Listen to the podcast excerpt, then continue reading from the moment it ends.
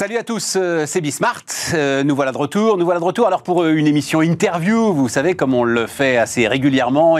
alors interview et monde moderne, monde en train de se construire. on va faire en deux temps, deux temps d'ailleurs qui d'une certaine manière se rencontrent déjà un tout petit peu. Hein. le temps industriel. Alors c'est Michael Valentin qui est avec nous, qui est déjà venu nous voir. Qui, je te poserai la question, Michael, mais je crois qu'il y a dix ans que tu as écrit le teslisme, le mot teslisme. 7 ans, 7 ans, euh, donc euh, qui euh, regarde de très près ce que fait Elon Musk et puis d'une manière générale comment l'industrie est en train d'évoluer. Michael était consultant, il est maintenant entrepreneur, en partie investisseur. Donc on va voir tout ça. Et puis derrière, bah, c'est un autre entrepreneur qui lui aussi alors ouf, a une vie sacrément agitée et qu'on a traversé ensemble, Stéphane Boucris, qui alors c'est un tout petit bouquin mais en fait, c'est ce qu'il faut faire euh, sur le métaverse. Et euh, on est tous hein, dans cette idée-là, euh, avec les, difficultés de Facebook, tous dans cette idée que bon, bah, le métaverse, c'est peut-être en fait le truc qui sert à rien, qui va. et comme ça arrive parfois hein, dans le cheminement de l'innovation, hein, qui va disparaître aussi vite qu'on l'avait mis en avant attention. Euh, faut regarder ça de très près. Stéphane, regarde ça de très près. Encore une fois, un tout petit bouquin hyper pratique, des métiers qui se développent déjà, etc. Euh, donc voilà, ça va nous faire une, une chouette émission. C'est parti, c'est Bismart.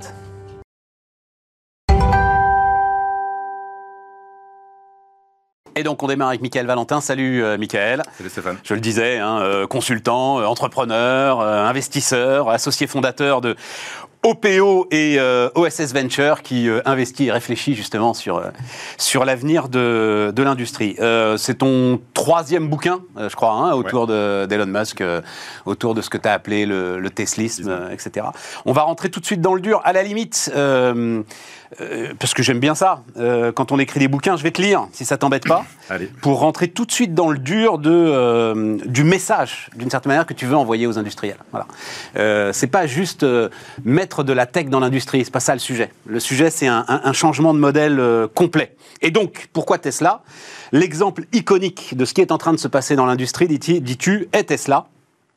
Alors, dont la capitalisation boursière a été multipliée par 15, mais ça, à la limite, je m'en fous. Euh, comme tu le dis toi justement d'ailleurs dans la phrase d'après, sous la partie visible de l'iceberg, c'est toute une logique souterraine qui est en train d'émerger. Si je ne réfléchis pas autrement aux usages qui sont faits de mon produit, si je n'en profite pas pour mieux comprendre mon client en utilisant massivement les données. C'est un peu le plan de ton bouquin hein, qui est dans cette phrase. Si je ne passe pas à un mode agile pour itérer plus vite à partir de ces données, si je ne change pas mon modèle opérationnel pour exécuter les nouveaux modèles d'affaires qui en découlent, si je n'adapte pas mes compétences, si je ne casse pas mes silos entre la production, la supply, le marketing et les ventes, si je ne fais pas tout cela, il y a de fortes chances pour que quelqu'un d'autre le fasse. Écris-tu. Voilà. Donc ça, ça veut dire qu'il n'y a plus de temps à perdre. Ça veut dire deux choses. Il n'y a plus de temps à perdre. Et puis, rentrons là-dedans.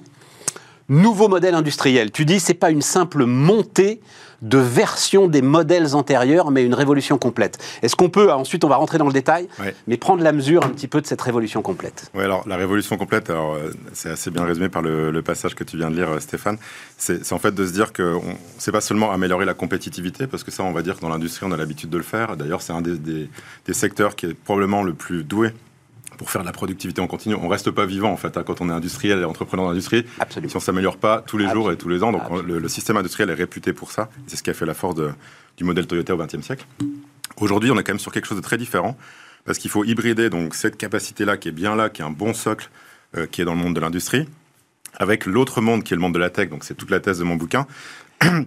qui lui est un monde beaucoup plus tourné vers le marché. Donc plutôt business en fait, c'est-à-dire que je vais tirer mes idées de, je vais aller voir des utilisateurs. Donc là, c'est soit des entreprises, je suis en B2B, soit des, consommateurs finaux, hein.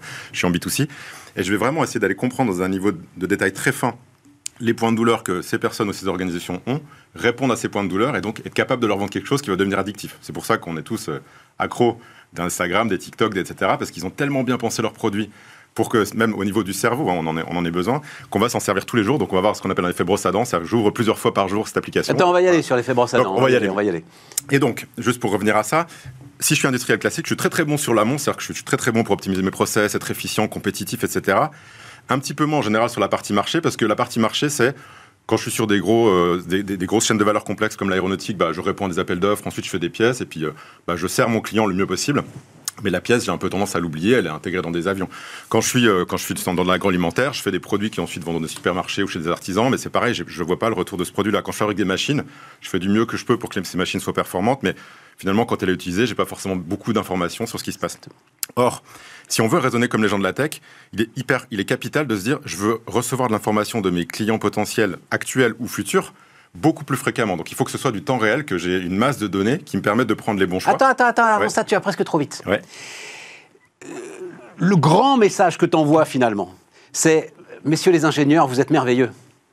Mais vous êtes amoureux du produit et pas de l'usage. Je crois que tu l'écris comme ça à un moment. Hein? C'est ça le, vrai grand truc. Bah, c'est, enfin, pardon, hein, mais c'est le jingo d'Orange.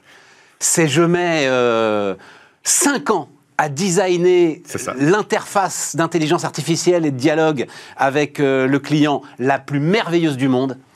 Et quand je la sors, elle sert plus à rien, elle est obsolète, je suis à la rue, je suis largué. Ça, ça peut être un petit travers qu'on a. C'est à la fois une force et une faiblesse qu'on peut avoir en France, c'est-à-dire que on a cette culture scientifique, cette culture ingénieur. Et, moi, le mouvement euh, que, auquel j'appelle, c'est de se dire qu'il faut garder ce socle, mais il faut quand même basculer de cette culture-là vers une culture beaucoup plus tournée, pragmatique vers le client. Ce qui veut dire prendre des risques aussi. Et ce qui veut dire aussi être capable de sortir un produit qui n'est pas forcément encore complètement mature et, de, se dire qu'il va s'améliorer dans le temps. Donc c'est une rupture quand même euh, vraiment euh, d'état d'esprit, hein, parce que dans l'exemple que tu donnes... Ontologique, pardon de le dire comme ça, mais c'est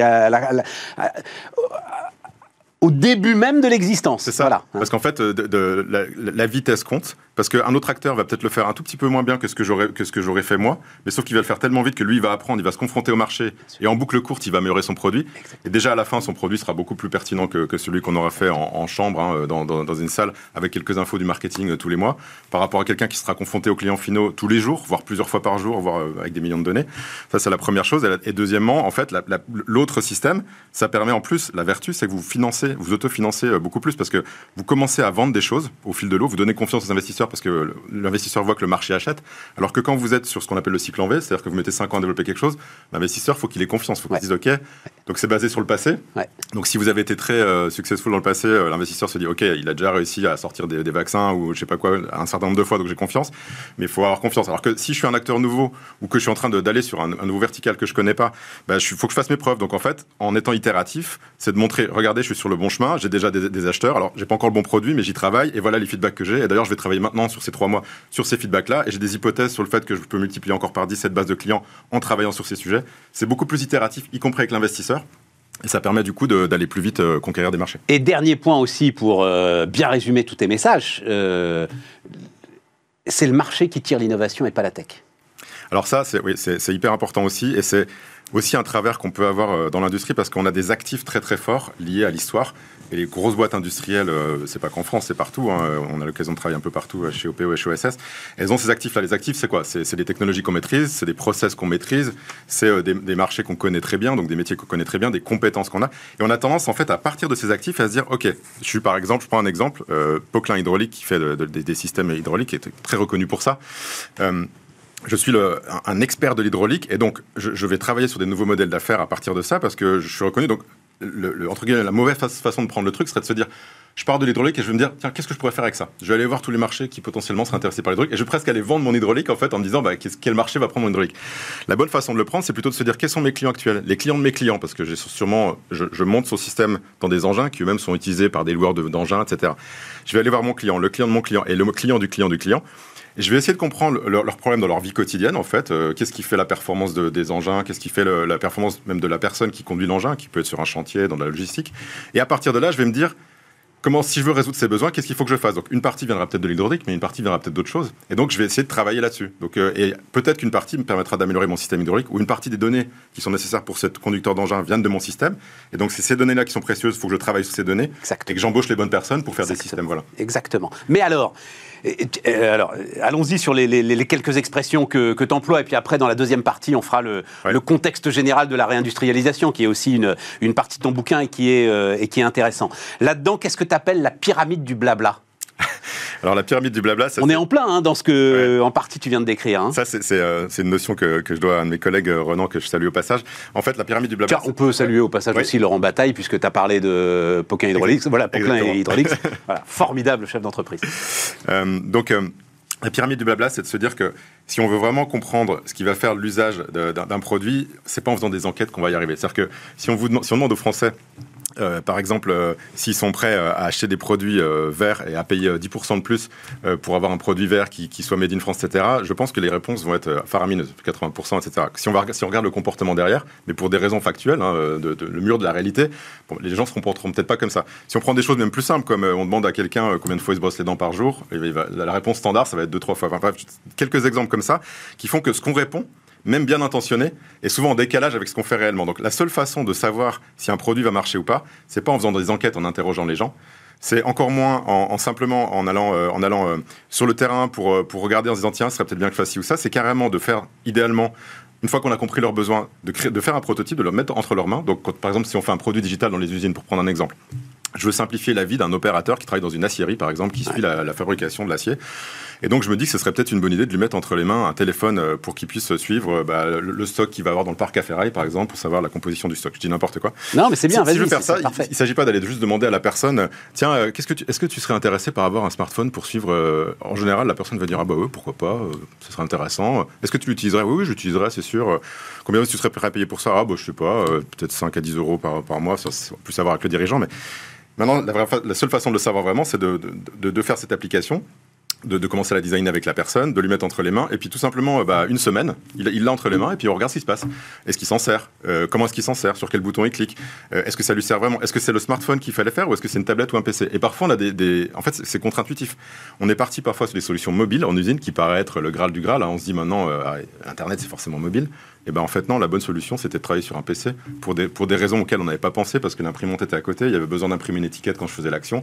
Et donc se confronter à la réalité c'est hyper important pour savoir quels vont être les comportements des, des gens. Et donc à l'échelle de, c'est vrai à l'échelle d'un atelier de fabrication si je veux améliorer l'atelier de fabrication, mais c'est encore plus vrai évidemment si je veux faire un nouveau produit pour mon client final ou pour, euh, pour le client du client. Ça, ça veut dire être en capacité de faire remonter la fameuse data. C'est ça. Voilà. Et donc ça veut dire avoir d'abord la possibilité de la faire remonter. Et euh, alors, euh, on peut en parler là, mais euh, tu as tout un sujet sur ce qui s'appelle le brownfield aujourd'hui, c'est-à-dire des machines, des installations, etc qui sont pas aujourd'hui équipés pour faire remonter de la data, donc premier point. Et puis deuxième point, être sûr d'en être propriétaire. Et là, tu as tout un sujet de réglementation, de normes, etc., qui peuvent aussi te freiner dans l'utilisation que tu peux faire de cette data. je suis hyper content que tu parles de ce sujet, qui est pour moi le sujet majeur, voire le sujet central de toute cette transformation. C'est comment est-ce qu'on à partir de. Parce qu'il ne faut pas rêver. On, va faire la nouvelle France industrielle et on va le faire grâce à des startups industrielles. Et il y en a plein qui sont en train de se monter et c'est génial. Il faut les passer à l'échelle.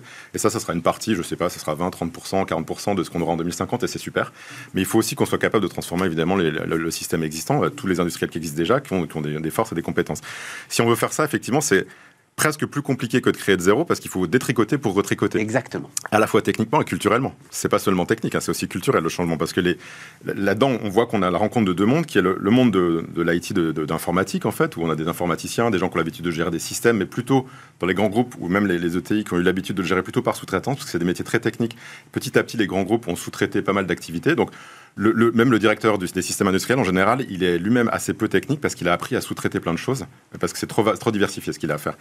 Donc on va confronter ce monde-là avec un monde qui, ne lui parlait pas du tout avant, qui est le monde de la machine, donc qui est plutôt un monde d'automaticiens, donc des gens qui ont l'habitude de programmer des, systèmes, euh, des lignes de production, des, machines d'usinage, etc. Et la création de valeur, elle est à l'interface entre ces deux mondes. Donc deux problèmes. Premièrement, il faut réussir à se faire parler ces demandes. Donc, quelle est la structure de données? Comment est-ce que je fais pour travailler d'un côté et de l'autre pour que ça s'interface, que ce soit fluide et agile? Et le deuxième sujet, c'est qu'il faut être capable aussi de transformer les deux mondes. Le monde de l'IT, il faut le rendre beaucoup plus que nous on appelle data centric, donc centré sur la donnée. C'est-à-dire que les données doivent pas être encapsulées dans des systèmes. Ce qui fait que souvent, quand on suit des gens en fait sur le terrain, c'est hyper intéressant. La même personne, par exemple, un chef d'équipe dans une usine, il va saisir deux, trois ou quatre fois la même donnée dans cinq ou six systèmes différents parce que ça n'a pas été pensé pour ça. Donc, il a son système qui suit la paye, donc il va renseigner des trucs. Il a son système qui les gens, il va renseigner son truc. Il a son système pour les compétences, il va renseigner son truc. Donc c'est hyper, euh, hyper pénible pour ces gens-là parce qu'ils le font, ils sont habitués, mais c'est 15 à 20% de son temps qui est administratif. Donc ça, il faut être capable de le transformer pour se dire, chacune de ces données-là, qui sont dans plusieurs systèmes, et ça crée déjà de l'inefficience, mais on va les remettre à un seul endroit, et c'est ce que font les gens de la tech, ce qu'on appelle euh, avoir un data lake, donc les données à un seul endroit, bien pensé pour que ce soit facile d'y accéder. Donc ça, c'est la révolution de l'IT, et ça veut dire que les métiers doivent évoluer aussi, et les pratiques. Pour que ce soit plus agile. Et côté euh, ce qu'on appelle l'outil, donc la partie vraiment machine, c'est de se dire quand j'achète une machine, je ne dois pas être uniquement focalisé sur la capacité de faire les pièces. Évidemment, c'est un basique, ça. Euh, la, machine, il faut qu'elle tienne la capacité. Mais une des choses les plus importantes quand je suis acheteur ou même que je suis chef de projet industriel, c'est de me dire c'est quoi la donnée que la machine me fournit? Est-ce que je peux accéder à cette donnée? Est-ce que le fournisseur de machine, il me fait directement un port? Sous quel format il m'envoie les données? Est-ce que je peux les mettre dans mon système? Donc toute la chaîne en fait d'achat de la machine va doit être transformée. Et puis ensuite sur ce qui est déjà existant, bah là, c'est un travail de fourmi de, rappeler les fournisseurs. Donc nous, on le fait souvent, ça, quand on accompagne les industriels. Bah, souvent, sur une ligne de fabrication, vous avez 15 à 20 fournisseurs différents. Bah, on va tous les appeler. Et puis, bah, est-ce que vous pouvez nous donner accès à telle donnée? Alors, il y a des, gens, des fournisseurs qui jouent le jeu, d'autres pas. Exact. Il y en a qui veulent pas. Il y en a qui veulent pas. à la limite, on va se concentrer sur ceux qui veulent déjà. Et puis, la prochaine fois, quand on rachètera, on saura avec qui on achète. Mais c'est pour ça que les fournisseurs de machines doivent aussi se transformer. Et puis, ceux qui veulent, même quand ils veulent, en fait, faut qu'ils aient la compétence, faut qu'ils arrivent à le faire, faut que nous, on soit, en tant qu'industriel, on soit capable de recevoir la donnée. Donc, en fait, tout ce que j'explique là, c'est de se dire que c'est très transformant. En fait, c'est-à-dire que ça se fait pas comme ça. Il faut mettre des équipes dédiées à ça. Et en face de ça, bien sûr, il faut être capable d'estimer la valeur qu'on va gagner avec, parce que sinon, vous n'avez aucun top manager qui va dire, OK, euh, allez-y, mettez 10 personnes à temps plein pour faire ça. Oui, mais qu'est-ce que je gagne moi? Ok, les deux mondes se parlent, mais c'est quoi la valeur créée? Et la valeur créée, il y en a plein. Donc c'est ce que j'explique dans le livre. Avec le machine learning, maintenant, on peut gagner des ordres de grandeur de 10, 15, 20% d'efficience, de non-qualité. On peut aller chercher de l'agilité sur le développement des produits, du time to market. Il y a vraiment les enjeux opérationnels sont gigantesques. Mais Elon, il part, lui, il est sur le Greenfield, c'est-à-dire il part euh, de rien. Enfin, d'ailleurs, il y, a cette scène extraordinaire, mais qu'on a déjà raconté, je crois que c'est 2008, hein, où il se rend compte que euh, sa première usine est mal foutue. Moi, je me souviens, Laurent Burel, Laurent, si tu nous regardes, donc euh, Plastic Omnium, avait été la voir, cette première usine. Il était rentré en disant, mais qui lui a fait ça? Et donc, il a cette capacité incroyable à tout foutre sous une tente. Et tu vois la ligne avec les gars qui prennent les pièces détachées dans les cartons, etc. Enfin, c'est un truc de dingue. Mais il peut le faire. Est-ce que, euh, quand j'ai mon parc de machines installé, euh, donc Brownfield, hein, c'est ça C'est objet connecté, c'est. Voilà. Est-ce que je suis obligé de tout changer? Ou est-ce que je peux essayer de faire monter euh, en gamme l'ensemble de ces vieilles machines? En fait, oui, l'avantage quand je suis une startup industrielle, c'est le, côté Elon, c'est-à-dire que déjà, il a des investisseurs qui le suivent, il peut mettre euh, plusieurs milliards sur la table et donc euh, faire des mouvements comme ça. Et en plus, il n'a pas le frein culturel du mouvement d'organisation. Enfin, qu'ils suivent, qu'ils n'ont pas toujours suivi. Oui, au, départ, il a fallu qu'il fasse ses preuves. Ça passe toujours être aussi simple. merci de le redire, c'est vrai qu'on a tendance à l'oublier. Ah bah mais mais ceci dit, ça peut paraître, il y a des choses qui sont, qui sont peut-être plus faciles. La difficulté pour lui, c'est qu'il est sur un, nouveau secteur, même s'il fait des voitures. Pour moi, c'est un nouveau secteur parce que c'est un secteur de la mobilité partagée, de la mobilité tout court, de l'énergie. Et ça, en fait, avec la voiture électrique, c'est un secteur énergie plus mobilité qui se crée. Mais bon, mettons Elon Musk à part. Si je suis un industriel classique, en fait, nous, notre conviction, c'est que on, on, va pas faire le grand soir et c'est pas la bonne façon de faire. C'est-à-dire que oui, il y a, peut-être des nouveaux verticaux que je peux ouvrir et là je vais faire des nouvelles usines des, à la nouvelle façon. Donc si je si j'ouvre des nouveaux verticaux parce que je me dis que je vais, ce que j'appelle un nouveau vertical, c'est un nouveau marché que je connais pas. Là, il faut le faire en mode startup, c'est clair. On peut y aller à fond, nouvelles équipes et tout. Mais la plupart, ils vont être sur leur marché, sur des, ils, ont des opportunités d'aller chercher en général 15 à 20 de revenus en plus en vendant des choses euh, différentes. Donc comment faire ça? En fait, c'est de le faire euh, vraiment étape par étape, mais en pensant tout de suite au passage à l'échelle. C'est-à-dire si je reprends mon exemple de tout à l'heure de transformation de l'atelier de fabrication avec mes machines, en rendant les machines connectées, en les connectant à l'IT. Dès que j'ai fait ça sur une partie d'une de mes usines, il ne faut pas que je me contente de me dire, OK, j'ai 50 usines, je suis par exemple, suis Michelin, j'ai transformé une de mes usines, bon, bah maintenant, je vais faire la deuxième usine, puis la troisième, puis la quatrième, et là, vous y êtes encore dans 10 ans. Donc, quand je fais cette première usine, il faut tout de suite que je me dise, OK, je fais bien cette, transformation ici, mais je fais aussi des compromis pour dire que je fais peut-être pas les 100% de ce que je pourrais gagner là, j'en fais peut-être que 60-70%, mais par contre, je le fais pour que ça puisse passer à l'échelle dans toutes les autres usines très rapidement. Donc j'ai pensé les choses pour, j'ai fait, j'ai coupé des choses qui pourraient être mieux, et c'est la vie aussi de développement de produits, ça. Mais du coup, je les ai pensées pour qu'elles passent à l'échelle facilement sur euh, l'infrastructure IT, sur la, structure des données, sur même les process opérationnels. Et par contre, quand j'appuie sur le bouton, j'ai gagné 60% ici, mais 60% fois 50 usines. Donc ça va beaucoup plus vite. Et donc le mode exponentiel, il est en faisant des POC qui marchent, et puis derrière qui, qui passent à l'échelle très vite. Et puis derrière, il y a un système de gouvernance aussi à mettre en place, parce que quand je suis Michelin et que j'ai 60 cas d'usage dans 50 usines, bah, au bout d'un moment, euh, il ne faut pas qu'il y ait quelqu'un qui se réveille dans, les 50 usines en disant Tiens, j'ai une super idée, je vais faire ci, tiens, je vais faire ça. C'est bien qu'il y ait ça, en fait. C'est ce qu'on veut. Mais il faut aussi qu'il y ait une tour de contrôle qui permet de dire Ah, tu veux digitaliser l'ordonnancement. C'est une super idée. D'ailleurs, ça tombe bien. Regarde, va voir l'usine euh, aux États-Unis. Ils l'ont déjà fait. Voilà le système, voilà la méthode. Bah, tu peux implanter le, la méthode. Euh, rôle clé du dirigeant? Alors, rôle clé du dirigeant, ça paraît être un peu tarte à la crème, évidemment, le dirigeant. Non, non, non, non, c'est pas tarte à la crème du tout. Mais, en fait, ce que, je mets derrière ça, pour moi, c'est le, c'est de revenir à l'essence des fondateurs. Qu'est-ce qui fait qu'aujourd'hui les, jeunes veulent aller dans des startups? Qu'est-ce qui fait qu'en fait les gens ont envie de s'engager pour des boîtes euh, qui ont, une raison d'être inspirante? C'est en fait le côté des fondateurs qui en général au début d'une startup, au début d'une entreprise euh, industrielle, vous avez euh, une espèce d'énergie liée à, un objectif qu'on se donne qui en général dépasse largement le cadre économique. On a, une mission qui est pour la société et ça, ça, draine de l'énergie naturelle en fait. La startup, les gens se défoncent, se font des heures. Contrairement à ce qu'on pourrait croire, il y a évidemment la pas du gain, mais il y a surtout le côté on va changer le monde quoi. Et en fait, comment est-ce que quand je suis un dirigeant d'une entreprise comme L'Oréal, Sanofi, Michelin, etc., qui a 150 ans, 200 ans, avec des forces certaines, je retrouve quand même cet esprit fondateur pour que les gens, quand ils rentrent dans la boîte, se disent mais il y a toujours l'agnac en fait, il y a toujours ce côté de changer le monde, il y a toujours c'est ça en fait. ça. Je vois que tu voulais dire. Euh, non non non, je vais dire un passage. Non non, mais ça c'est ça le patron qui, le, qui le porte. C'est ça. Moi, je peux te dire. Alors j'ai déjà raconté, c'est tu vois, euh, euh, il y a je sais rien, 10 ans.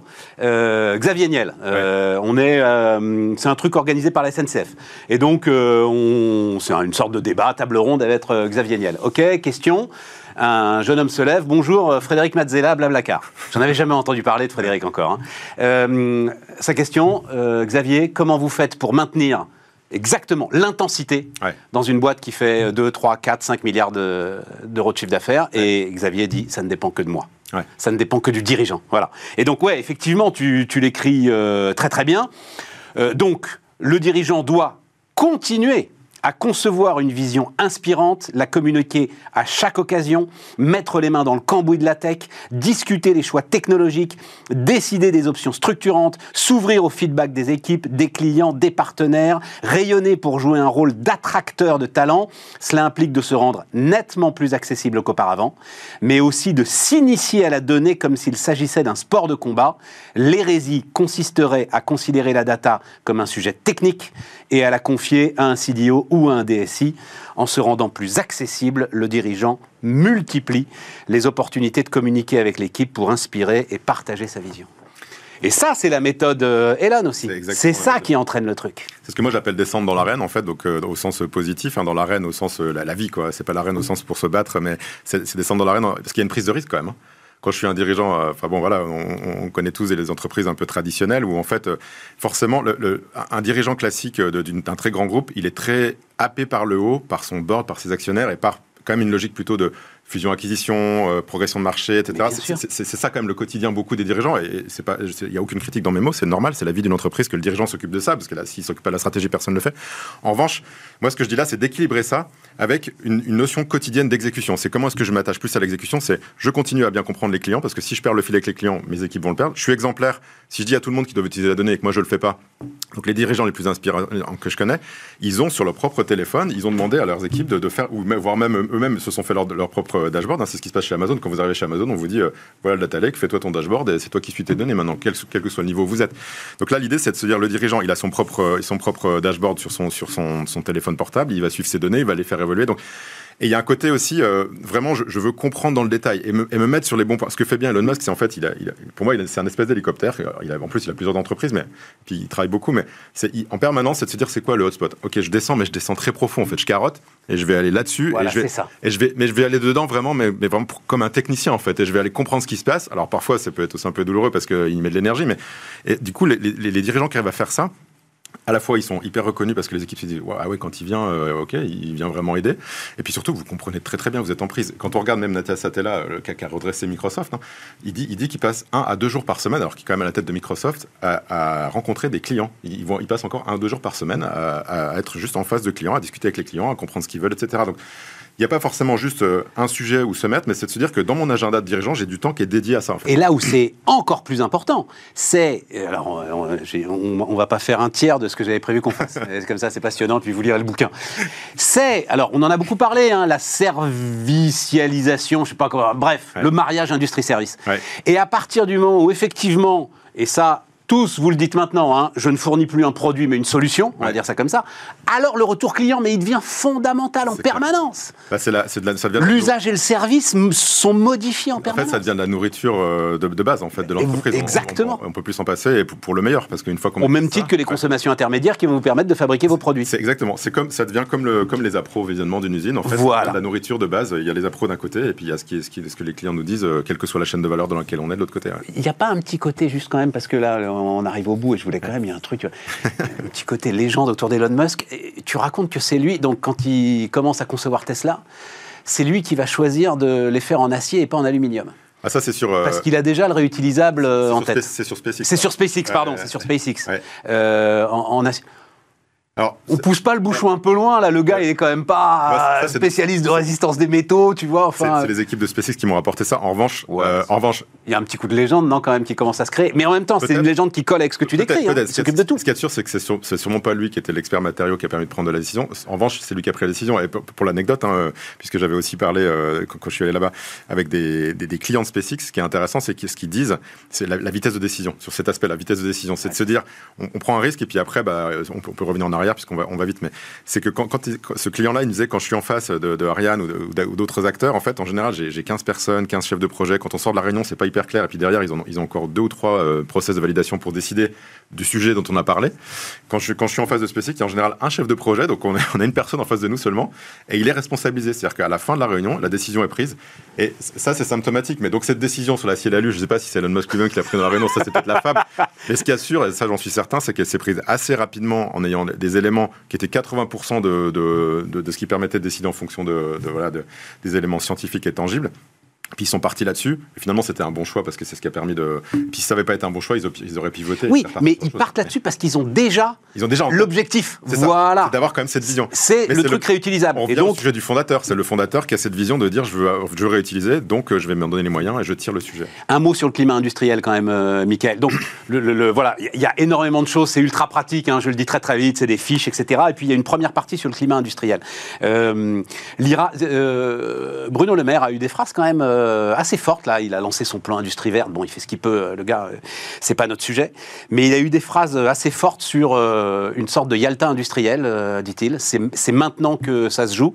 Et, et il y a des deux côtés, tant en Chine, peut-être moins, mais en tout cas aux États-Unis, un aspirateur d'une puissance invraisemblable auquel il faut répondre. Est-ce que Ouais. dans ce que tu vois euh, avec tes Ah bah, clients, je pense que s'il y a un système qui est exposé à ça, s'il y a un secteur, pardon, c'est bien le secteur industriel qui est par définition mondialisé, puisque on l'a bien vu pendant le Covid. euh, malheureusement, les chaînes industrielles sont tellement euh, étendues dans le monde que le système industriel est de, base globale. Donc on, voit quand on bosse tous les jours dans les usines, et moi je suis tous les jours encore dans les usines, hein, on voit même si on est localement dans une usine qui peut être ici en Suisse, en Espagne ou au Royaume-Uni, cette tension qu'il peut y avoir avec euh, les États-Unis et la Chine, elle est très palpable. Et je pense, moi ma conviction, c'est pour ça que je me lève tous les matins, c'est que l'Europe a une carte à jouer évidente, qui est une carte euh, sur le côté nous, on va faire l'industrie verte, on va le faire vraiment parce que je pense que les citoyens européens sont les plus prêts à ça, en fait. En réalité, ont plus vraiment ça dans leur, euh, dans, dans- leur, dans leur envie, en tout cas. Comme je disais tout à l'heure, c'est pas forcément euh, facile à concrétiser, mais je pense qu'il y a une vraie attente du citoyen européen de ça. Donc, on a une vraie chance de le faire ici. On le fera mieux aussi parce que dans notre culture, je pense qu'on a ces filets sociaux qu'ont pas forcément les Américains et les Chinois. Et je pense que, en tout cas, c'est peut-être parce que je suis européen, mais je pense qu'on le fera mieux aussi euh, euh, au niveau social. Et donc, on, peut créer des, boîtes industrielles très inspirantes sur leur façon de fonctionner, sur les modes de leadership. euh, et donc, je pense que l'Europe a une carte à jouer là-dessus. Ceci dit, il y a des vrais challenges à, remonter. Et c'est pour ça que j'écris aussi le livre, c'est que une partie peut venir de la puissance publique et elle doit venir de la, de la puissance publique dans le plan industrie verte. Évidemment qu'il faut pouvoir faire des sites industriels plus vite qu'en 18 mois. Quand en Chine on fait des immeubles en 3 semaines, je dis pas que le modèle chinois est bien, hein, mais bien sûr. mais on peut aller plus vite. Et là, j'en parlais encore hier, j'étais à Lens, c'était hyper intéressant, la métropole de Lens qui m'avait invité pour euh, une conférence. Et je parlais avec des élus locaux et les élus locaux sont prêts. Ils me disent, bah, nous, on est prêts à mettre à disposition des industriels les terrains, euh, clairement. Je leur dis, bah, allez-y, faites ça.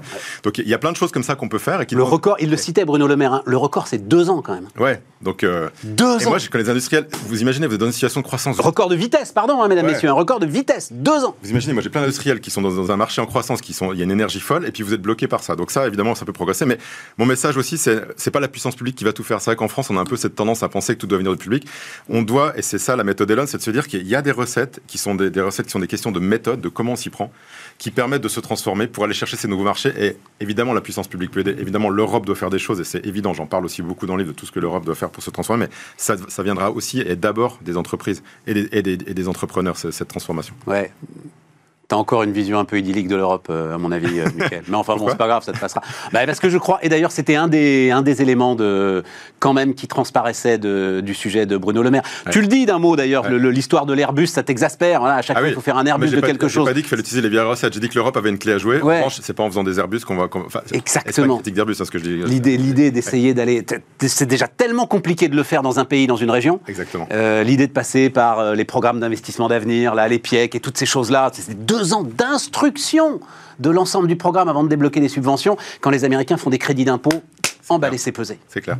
Et là, après, bon, c'est autre chose, c'est de la politique, hein, ça, mais c'est comment est-ce qu'on arrive aussi à aligner nos intérêts qui sont objectivement divergents en ce moment, Exactement. entre l'Allemagne, la France, etc. Mais pour des raisons euh, voilà, de, de- marché, enfin, l'Allemagne est quand même c'est la, la championne de l'industrie du XXe siècle, hein, donc qui en gros euh, euh, vendait ses produits en Chine en achetant son énergie en Russie, pour faire simple. Et donc là, évidemment, tout, tout est, tout est chahuté. Euh, donc évidemment, tant qu'on n'arrivera pas à faire fonctionner ça, ce sera compliqué. Mais moi, je suis un, un éternel optimiste, donc je pense qu'on va y arriver. Et en tout cas, je pense que c'est pour ça que les entrepreneurs ont un rôle à jouer, c'est que les entrepreneurs, eux, ils sont européens, mais ils, ont- ils ont un intérêt à, à développer leur entreprise pour, pour un bien qui est leur mission. Et donc, je pense que ça, ça viendra des entreprises qui pousseront les politiques à, à évoluer pour, euh, pour permettre à ces entreprises de se développer et à faire les champions de demain. Et les champions de demain, pour moi, ils seront hybrides industrie et tech, parce que les, les vrais écosystèmes qu'on réussit, hein, les Shenzhen, Silicon Valley, etc., c'était des systèmes au départ industriels. Et la tech a grossi. Absolument. Et hier encore, j'étais dans le bassin minier de, de Lens, l'ancien bassin minier, c'est ce que je leur disais. Je leur disais, vous avez un, un- un vrai euh, joyau qui est de se dire que vous avez cette culture. Et je dis pas, faut refaire bassin minier, évidemment, mais en, s'appuyant sur cette culture que vous avez, la force, la solidarité, toutes les valeurs qu'il peut y avoir qui, sont liées à, cette culture euh, minière, à se dire comment j'en profite pour faire ce qu'a fait la Silicon Valley, c'est-à-dire de dire, c'est quoi l'étape d'après? L'économie nouvelle, c'est peut-être les matériaux, c'est peut-être le recyclage des matériaux, c'est ce qu'ils font avec euh, la mobilité. hein. Ils sont en train de faire des gigafactories, etc. là-bas, hyper intéressant. Et c'est de se dire que, bah, en fait, on peut se renouveler, on peut re- refaire des territoires et territoire par territoire, bah, recréer comme ça de l'énergie. Allez lire donc euh, la méthode Elon et Michael Valentin qui était avec nous sur Bismart.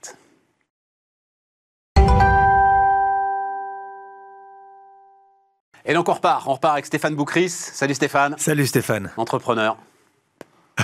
Non mais ta première boîte, t'avais 16 ans. Ouais, au moins facilement. Les, pre- non les mais sérieusement, émancipé comme euh, Jean-Michel première- Aulas, là, euh, émancipé pour euh, pouvoir monter sa boîte. Les premiers projets, c'était à 16 ans. La première entreprise, je devais avoir une vingtaine d'années. Ouais, après les études. Et il y en a eu combien depuis? Oh, une dizaine. Ouais Ouais. Non mais La- sérieusement ouais, 10 boîtes. La plupart n'ont pas marché, mais il y a eu quelques succès dans l'histoire, donc on est encore vivant et encore debout. Ah, extraordinaire. Et celle de donc là, voilà, s'appelle Excelsior. Et Excelsior s'intéresse au métaverse. Tout à fait, depuis un an et demi. Et t'as sorti, alors ça, pardon de le, de le dire comme ça, le prend pas mal. Ça n'a l'air de rien. Ouais. Et c'est peut-être ce que j'ai lu de plus intéressant et de plus pertinent sur euh, le métaverse. Donc euh, Stéphane, merci. Voilà. Ça me touche beaucoup. Euh, ça vaut 4,90 euros, je crois, Ça, mesdames, messieurs. Fnac. Amazon, librairie. Ouais, voilà, hein, voilà, Duno. et euh, euh, l'idée, alors bon, allons-y. Donc euh, j'ai mis, j'ai écrit le métaverse n'est pas mort, hein, c'est ta conviction, voilà. on verra bien. Donc rentrons un peu dans le truc. D'abord, première chose que j'ai apprise, c'est un écrivain, le, le, le, le- le créateur du mot Tout à fait. est un dénommé Neil Stephenson. Exactement. C'est euh, c'est un auteur de science-fiction qui est pas très connu en France, mais qui est ultra connu outre-Atlantique, qui conseille aujourd'hui des Jeff Bezos, des Elon Musk, des Sergey Brin et autres. C'est le fait- Isaac Asimov euh, C'est en du moderne. 21e siècle. hein, voilà, Exactement. ça, et hein. il y a 20 ans, même, ou 30 ans, il écrivait un livre, euh, Snow Crash, dans lequel il parlait du métaverse avec beaucoup de précision. Il parlait de ce concept de euh, digital twin, le jumeau numérique, comme quoi tu as ton jumeau numérique, les casques avec beaucoup de précision. Il y a eu un petit temps mort et depuis deux ans, ben voilà, tout prend sens. Et alors, euh, donc, créateur du mot, euh, Neil Stephenson, et euh, tu as un, un- un autre, euh, alors c'est un acteur lui, hein, Clément Merville, tu me, pron- tu me présentes Clément Oui, Merville Clément Merville, c'est alors c'est c'est un, c'est un entrepreneur français qui lui a un concept intéressant. Donc c'est un, c'est un des éditeurs de logiciels de métaverse. Il a créé une plateforme qui s'appelle TeamU, dont je ne suis absolument pas actionnaire, mais qu'on aime beaucoup chez Excelsior et qu'on déploie chez certains de nos clients. Et TeamU, c'est c'est un concept intéressant. Lui, il a créé le métaverse pas pour jouer comme de Sandbox par exemple, mais lui, il a créé un métaverse pour le monde de l'entreprise, pour lutter contre ce qu'il appelle le paradoxe de l'hybride. Alors on va y aller. C'est ça. Non, mais d'abord, avant de parler de ce paradoxe de l'hybride, euh, il donne une définition parce que j'ai toujours du mal, moi encore. Hein, euh, Talk to me like a two years old child. hein. Il faut vraiment euh, que tu simplifies l'histoire. Se retrouver ensemble avec un véritable, et tout est dans le véritable, hein, sentiment d'être en présence de personnes qui ne le sont pas. Qui sont véritables, hein, mais qui sont pas en présence, voilà, qui sont pas avec nous. Est-ce que ça, c'est une réelle différence? Parce que si c'est ça, est-ce que ça, c'est une réelle différence avec, par exemple, les systèmes de Cisco, euh, de téléprésence, qui sont aussi très impressionnants? C'est une excellente question, Stéphane. Et les entreprises nous, demandent si, si l'état de l'art le permet aujourd'hui. Et ce qu'on dit souvent sur le métavers, c'est qu'on est à mi-chemin entre ces solutions de Cisco et d'autres, et la réalité. Ce sera toujours moins bien que la réalité, parce qu'il y a la chaleur humaine qu'on ressent pas quand c'est, quand c'est des avatars virtuels, mais c'est bien mieux que toutes les solutions de visioconférence qu'on a aujourd'hui. Donc plutôt que de réunir 3000 personnes à Las Vegas pour un symposium, on peut le faire très bien dans un outil de réalité virtuelle, et ça fonctionne plutôt bien. Et c'est mieux pour l'empreinte carbone d'ailleurs. Oui, mais bon, euh, alors ça, euh, on en reparlera parce qu'il y a des ordinateurs qui tournent hein, euh, quand même et qui tournent très très fort. et puis, dans cette définition, il manque un point essentiel euh, sur lequel tu insistes. C'est un univers persistant. Oui, complètement. Et c'est la plus grosse différence avec un jeu vidéo. Qu'est-ce... Alors, attends, attends, attends, ne rentre pas encore dans, le jeu vidéo. Qu'est-ce que ça veut dire un univers persistant? Alors, un exemple très simple pour, pour, pour, les spectateurs qui nous regardent. Quand on était plus jeune, alors ça remonte à quelques années, on allumait la Super Nintendo, on faisait une partie, on éteignait et le jeu s'arrêtait quand on éteignait la console. Un univers persistant, ça signifie qu'il est en continu. Que vous soyez là, pas là, si, si j'arrive dans mon métaverse, je casse une chaise, je m'en vais, la chaise est toujours cassée. La chaise revient pas à son état initial. Et donc c'est persistant, c'est un univers qui est continu, euh, qu'on soit là, qu'on soit pas là, et notre impact dans le métavers est réel. Pour reprendre une campagne de pub célèbre en ce moment dans les rues de Paris sur le, sur le métavers. Donc c'est ça un univers persistant. Pour les fans de Disney et de Pixar, il y a un film très sympa qui s'appelait Les Mondes de Ralph et dans ces mondes de Ralph, donc c'est les jeux vidéo, quand les enfants sortent de la salle d'arcade à la fin de la journée, ben les, personnages de jeux vidéo, ils dansent, ils font la fête un petit peu et le jeu continue. C'est ça la persistance finalement. C'est que le jeu continue une fois que vous êtes parti et votre impact, votre trace est réelle. Oui, mais alors, euh, rentrons dans le, comment ça se passe? Et encore une fois, c'est l'univers de l'entreprise qui m'intéresse, bien sûr, euh, davantage que l'univers du jeu vidéo, sachant que les mondes persistants dans le jeu vidéo, ceux-là, ils existent depuis 10 ans. Euh, on est d'accord, hein, euh, World of Warcraft et toutes ces histoires-là sont des mondes persistants, ce qui les rend ultra addictifs. Euh, puisque en fait tu, ne veux pas quitter le jeu puisque le jeu va continuer sans toi donc c'était sans doute une, un, procédé commercial très très efficace addictif etc mais dans l'univers d'entreprise ça veut dire je vais quitter le métaverse que tu décrivais là tout à l'heure qu'est-ce qui se passe? Mon avatar mon avatar ne continue pas à vivre sans moi non alors, il y a ce qu'on appelle les personnages non joueurs. Il y, a des, il y, a des, bots en quelque sorte, mais ton personnage s'en va quand toi tu quittes le jeu. D'accord. Il revient quand, quand tu es là. D'accord. D'accord. En revanche, les interactions entre ceux qui sont présents, oui. Euh, eux, est réel. Et par contre, il y a quelque chose à noter, euh, parce que les gens se disent, mais en fait, c'est un jeu vidéo, ce dont ils nous parlent depuis tout à l'heure. Pas du tout, puisque la grande différence avec ce métavers, c'est que finalement, on est propriétaire. On est propriétaire d'une parcelle, on est propriétaire d'une partie. On, s'affranchit un peu des éditeurs pour être nous-mêmes propriétaires. C'est l'internaute qui reprend le contrôle sur son identité numérique. Oui, alors, mais ça aussi, on va en parler. C'est le lié à l'univers du Web 3, ce fameux Web 3. Mais, euh, encore une fois, j'essaye de l'incarner. Qu'est-ce qui existe aujourd'hui? Alors, tu parles d'un certain nombre de, de bah, deux métavers, c'est ça? On, dit Sandbox, c'est un métavers. C'est un comme, métavers. Comme il y a une blockchain, il y a plusieurs blockchains. Exactement. Sandbox. Comment ça se matérialise aujourd'hui Allons-y sur Sandbox, puisque beaucoup d'entreprises françaises ont annoncé qu'elles avaient acheté des terrains sur Sandbox. Et nous, on en conseille beaucoup. On a conseillé des AXA, des Crédits Agricoles, des Unibet, des CPTO qui ont aujourd'hui des expériences réelles sur The Sandbox, qui est un métavers avec une dominante de jeu. C'est le gaming qui est, qui est dominant chez, chez, Sandbox par rapport à TeamU qui est beaucoup plus euh, euh, corporate, on va dire. Tout à fait. Tout à fait.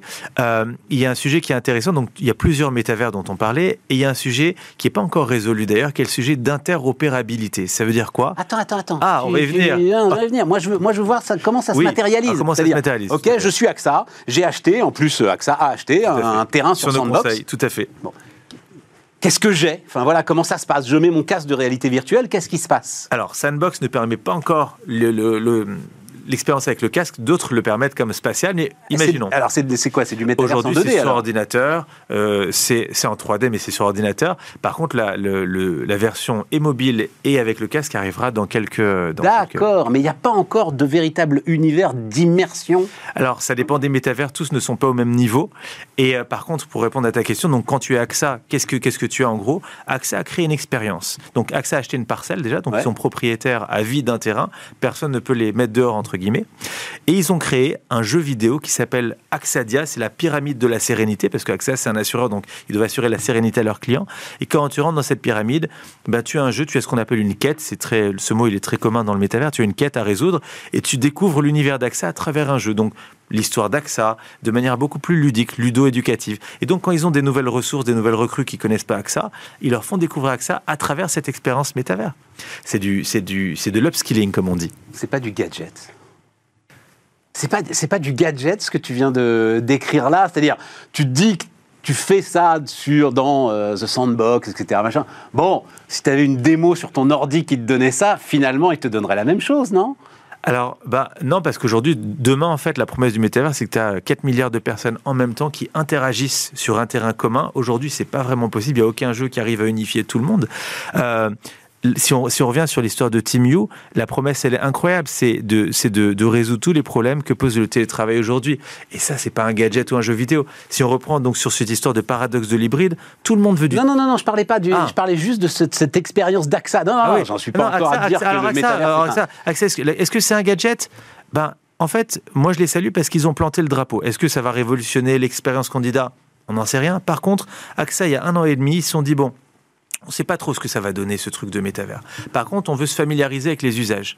On est il y a 20 ans, on est au moment où les réseaux sociaux euh, voilà, commencent à exister. Ben, c'est important d'être sur les ancêtres de Facebook pour comprendre ce que sera Facebook et, et la suite. Et là, au même titre, nous, ce qu'on conseille beaucoup de grands groupes français, on leur dit allez-y, plantez un drapeau, testez, créez une première expérience. Test and learn. Test and learn. Test and et learn. on verra bien, les investissements en R&D sont pas très importants. Testez, rien que cette expérience Axadia, ça a permis à tout AXA France de se familiariser avec le métavers. Donc ça, ça, ça, a fait, ça a eu beaucoup plus d'impact que si on avait diffusé une vidéo au sein du groupe. J'ai des doutes, mais on en reparlera euh, à la fin. On en reparlera à la fin de, de l'interview. Euh, euh, donc, effectivement, euh, tout ça, expliques-tu, est lié à l'univers du Web 3. Tout à fait. Donc il faut expliquer ça. Bien sûr. Euh... Trois générations de web. Le web 1, très simplement, c'est Wikipédia. Vous avez une, site qui est, une voilà. page qui est statique. Le web 2, le web des réseaux sociaux, de l'interaction sociale, la plateformisation avec Airbnb, Uber. Et le web 3, c'est le web dans lequel l'internaute reprend le contrôle de ses données. Il souhaite s'affranchir des méchants GAFAM, entre guillemets. Et il y a cette volonté finalement de reprendre la main sur le jeu. Et donc, c'est pour ça que dans un métavers, on achète une parcelle de terrain, on est propriétaire d'une partie de l'intérieur. Oui, mais tu l'expliques très bien. C'est-à-dire, euh, je crois que tu donnes l'exemple de Cristiano Ronaldo. Il a 500 millions de followers. Euh, Tout à hein. fait. Le jour où euh, Elon Musk décide. Voilà, Donald, Trump. Trump. il avait des centaines de millions de followers en l'espace de deux heures. Et quelqu'un qui a appuyé sur un bouton, plus de compte. Ouais. Et c'est pour ça qu'il a créé d'ailleurs son réseau social. Ouais qui marche moins. Ouais, ouais, c'est le moins qu'on puisse dire. Mais Sandbox, là, le jour où Sandbox, euh, si Sandbox disparaît, j'en sais rien, moi, tu vois, euh, voilà, euh, bah, mon terrain, il est, il est, il est mort. C'est, le terrain reste quand même de manière ultime propriété de Sandbox, on est d'accord. Alors non, c'est vous qui êtes propriétaire du terrain. Il y, a, il y, a, une nuance à apporter à ça, c'est que euh, Sandbox a aujourd'hui les serveurs. Donc il y a un peu de centralisation malgré tout parce que Sandbox est encore propriétaire de ses serveurs. Et vous êtes hébergé chez Sandbox. Donc c'est pas un jeu qui a, qui a 100% décentralisé. Le niveau ultime de métavers, ce sera quand tout sera décentralisé et que même si Sandbox s'arrête demain, ben, vous serez encore hébergé si c'est un serveur euh, ça. mutualisé. Et ça, c'est le fameux DAO, c'est ça euh... Alors DAO, c'est ce qui permet de faire du financement participatif via la blockchain. C'est-à-dire qu'en fait, c'est le le crowdfunding finalement nouvelle génération. Martin Scorsese ou Kev Adams en France par exemple finance des films aujourd'hui avec le Web 3. Donc vous achetez un petit avatar avec un personnage d'un film de Kev Adams ou de Martin Scorsese, vous suivez l'aventure, le personnage prend de la valeur, c'est un NFT et vous pourrez le revendre avec une plus-value et être associé au succès du film par exemple. Oui, mais c'est aussi un mode de gouvernance décentralisé. Et c'est un mode de gouvernance hein. avec des lois, c'est un protocole informatique, voilà, automatique, voilà, sécurisé, voilà, anonyme qui apporte énormément de vertus par rapport à ce qu'on connaissait. Et, et j'ai aujourd'hui, alors ça c'est l'univers de la blockchain mais on va y venir. Les deux sont liés, en fait, hein, assez intimement.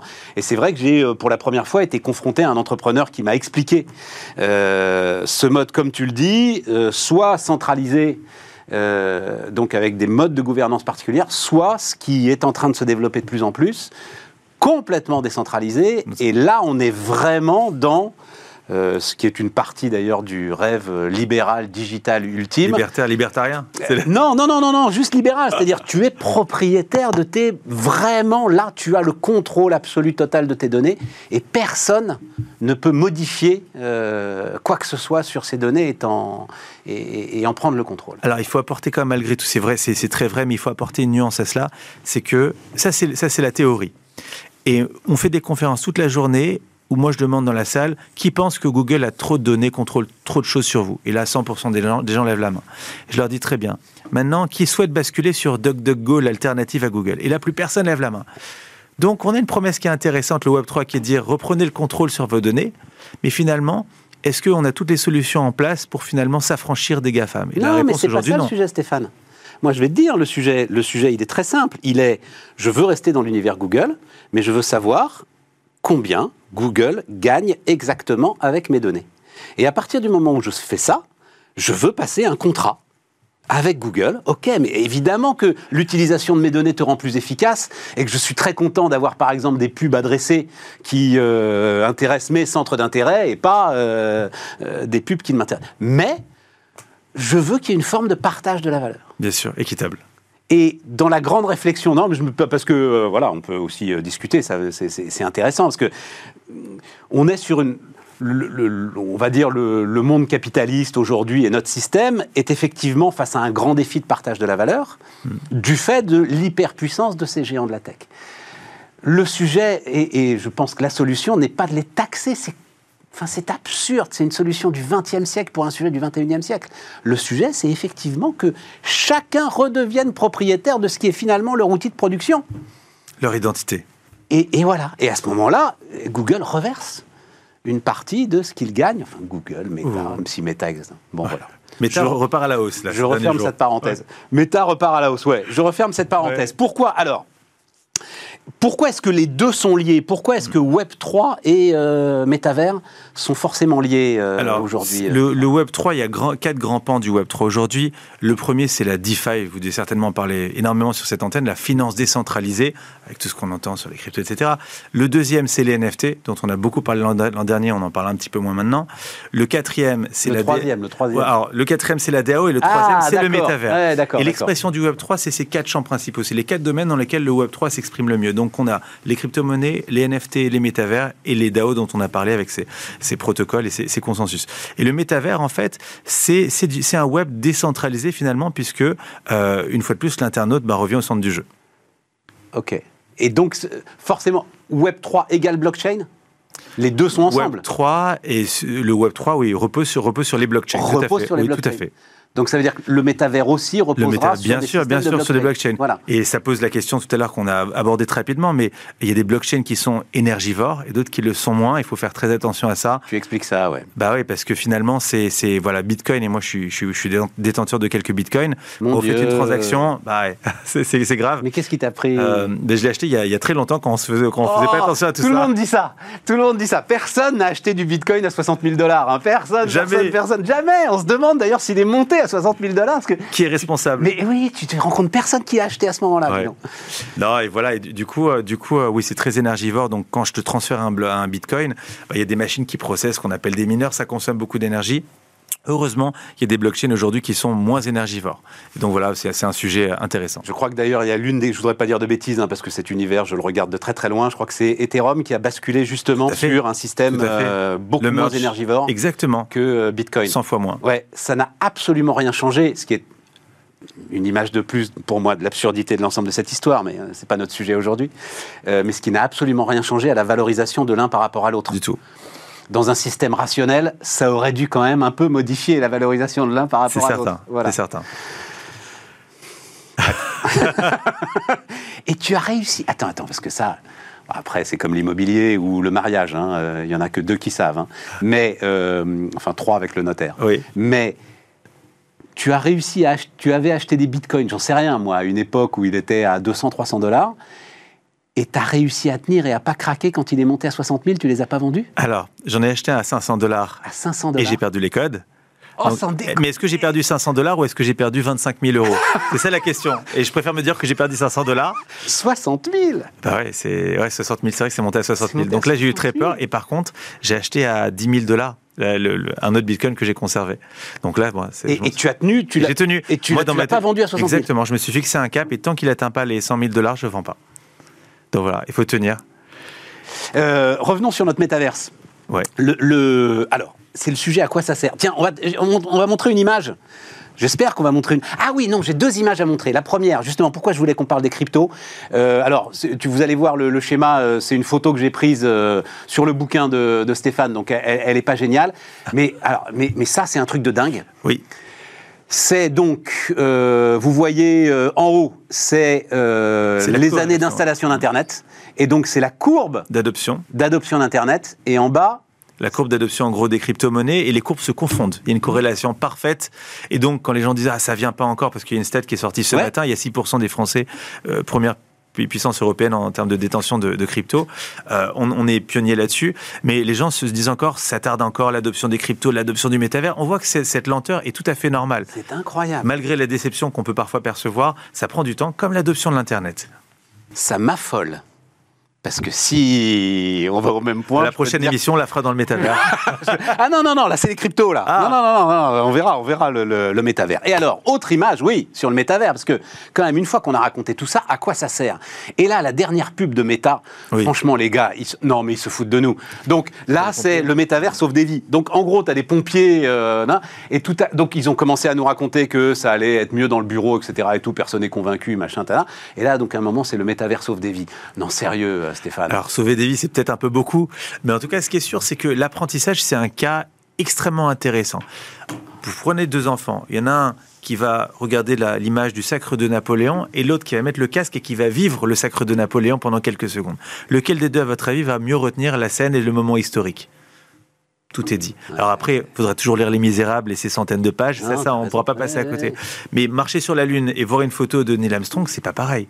Donc, Non, non, mais c'est intéressant le sacre de Napoléon, puisqu'il y, a un- il y a, il y a un geste euh, historique qui, qui prend la couronne des mains du pape et il se la met sur la Quand tête. vous l'avez vécu, c'est bien sûr. C'est- C'est c'est incroyable. Donc, pour l'éducation, pour l'apprentissage, j'y crois énormément.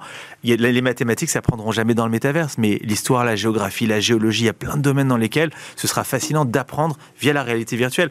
Il y a 7 ans ou 6 ans, avant cette histoire de métavers, il y avait Google qui avait sorti le cardboard, donc c'était un bout de carton qui coûtait je sais pas, 3 euros, vous mettiez votre téléphone dedans et vous étiez sur scène avec Paul McCartney. Et je me dis, pour des gens qui peuvent pas, qui n'ont pas forcément les moyens ou des gens à, à mobilité réduite, se retrouver quand même à l'autre bout du monde, c'est un concert à Tokyo avec Paul McCartney sur scène. Et l'expérience c'était dingue. Ça offre des possibilités. Ça changera pas forcément la vie de toute la planète, mais ça offre des possibilités. Et dans l'univers professionnel, alors c'est là où on en vient, euh, juste pour terminer avec euh, ce paradoxe. Bah oui, le paradoxe de l'hybride. Alors, Le le, paradoxe de l'hybride, Le voilà. paradoxe de l'hybride, c'est un pas de moi, hein, c'est de Clément Merville, euh, qui, est un, inventeur, un entrepreneur français. Et lui, en fait, il a constaté quelque chose. Il dit tout le monde, en tout cas en France, veut du télétravail. Donc, bon, ça a été constaté. Mais par contre, les gens se plaignent de la destruction du lien social. Cette fameuse machine à café, la sérendipité qu'on peut avoir au travail. C'est quoi la sérendipité? C'est le 12 septembre 2001. Vous avez deux ingénieurs de chez Google à Mountain View qui se rendent dedans et qui disent T'as vu, on est inondé d'informations qui nous viennent de New York depuis hier. On n'arrive pas à, agréger ces informations. Il faut qu'on crée euh, Google Actualité, Google News. L'autre dit Mais c'est génial, pourquoi on ferait pas ça? Ils ont créé Google Actualité. Sauf que si ces gars-là étaient euh, chez eux, ce serait jamais arrivé. Ils se sont rencontrés à la machine à café. Donc, il faut recréer de la sérendipité. Il faut recréer de la magie du travail finalement. Et ça, ça peut pas se passer. Moi, malheureusement, j'ai un de mes, un de mes, un de mes lieutenants de la première heure, Clément. Il habite à Nantes. Et je me dis finalement, tous les moments où je le vois, c'est plus des moments choisis, mais c'est des moments subis. Même si on s'adore, c'est de 11h à 11h10 pour parler d'un point particulier. Donc, on n'a jamais le temps d'avoir cette magie, des idées qui se confrontent au bureau, des blagues, etc. Et je me dis, il faut recréer cette magie. Et la solution de ce Clément, elle est intéressante. Mais oui, mais recréer cette magie, mais on va pas passer nos journées avec un casque sur la tête. Alors non, bien sûr que non. Les casques aujourd'hui ne permettent pas de passer plus d'une heure en fait sans avoir après motion sickness. Bien Euh, sûr. Par contre, là, moi je crois beaucoup à ce qu'on appelle la MR, la mixed reality ou la augmented reality, c'est-à-dire qu'on est sur ce plateau il y a un invité qui n'a pas pu venir, qui était resté coincé des bouchons, on a un casque, il y a juste un élément qui s'insère en 3D. Du coup, on n'a pas mal à la tête ou mal au cœur, il y a juste une partie de la réalité qui a été ajoutée. Et donc, dans ces cas-là, on peut passer des journées comme les Google Glass avec un élément en plus. Par contre, le casque de réalité virtuelle, si vous passez 10 heures avec, vous finissez... Euh, T'en parles pas du casque, hein, ça va pas être un frein, ça, quand même, à l'adoption, parce que... Euh, alors, c'est vrai qu'Internet, fallait acheter un ordinateur, mais il nous servait à énormément de choses. C'est vrai. Euh, là, il va falloir quand même acheter un device qui va ne servir qu'à ça il, faut, il faudra acheter un device, il faudra même acheter des combinaisons d'aptique si vous voulez avoir une sensation parfaite. L'aptique, c'est quoi? Si vous êtes allé dans un cinéma euh, Gaumont, Pathé Haute, 4DX, ressentir ce que vous ressentez dans la, dans, dans, la réalité virtuelle. Donc, si vous avez un méchant dans le jeu vidéo qui vous donne un coup, bam, vous ressentez une pression sur le torse et c'est le meilleur moyen pour ressentir la réalité parce qu'on essaie de recréer quelque chose de proche de la réalité. Oui, mais là, tu parles encore de l'univers du loisir, mais dans l'univers du professionnel, moi qui m'intéresse, euh, euh, il va falloir quand même dépenser pas mal de pognon en équipement. Tu ne crois pas que ça va être un frein euh, à l'adoption de, cette histoire? Et forcément, il y aura des dépenses. Je pense que c'est le monde de l'entreprise qui sera le premier à investir là-dessus. Comme ils nous ont fourni les ordinateurs il y, a, 30 ans, 40 ans, ils investiront dans les cases de réalité virtuelle. Bon, allez regarder ça, 5 euh, balles. Hein, euh, voilà, vous comprendrez tout sur le, sur le métavers. en tout cas, vous comprendrez tout. Et... Oui, oui, non, non, mais c'est ça. C'est la base. Mais à la limite, ça lève pas les doutes. Voilà. Juste, si je peux me permettre. Mais 10 secondes. En 10 secondes, qu'on aime, qu'on n'aime pas, qu'on y croit, qu'on n'y croit pas, c'est un fait d'actualité, il faut comprendre pour préparer le futur. C'est pour ça que tu es là, euh, mon cher Stéphane, absolument. C'était Bismart, les amis, euh, et donc euh, bah, à bientôt pour de nouveaux débats et de nouvelles interviews.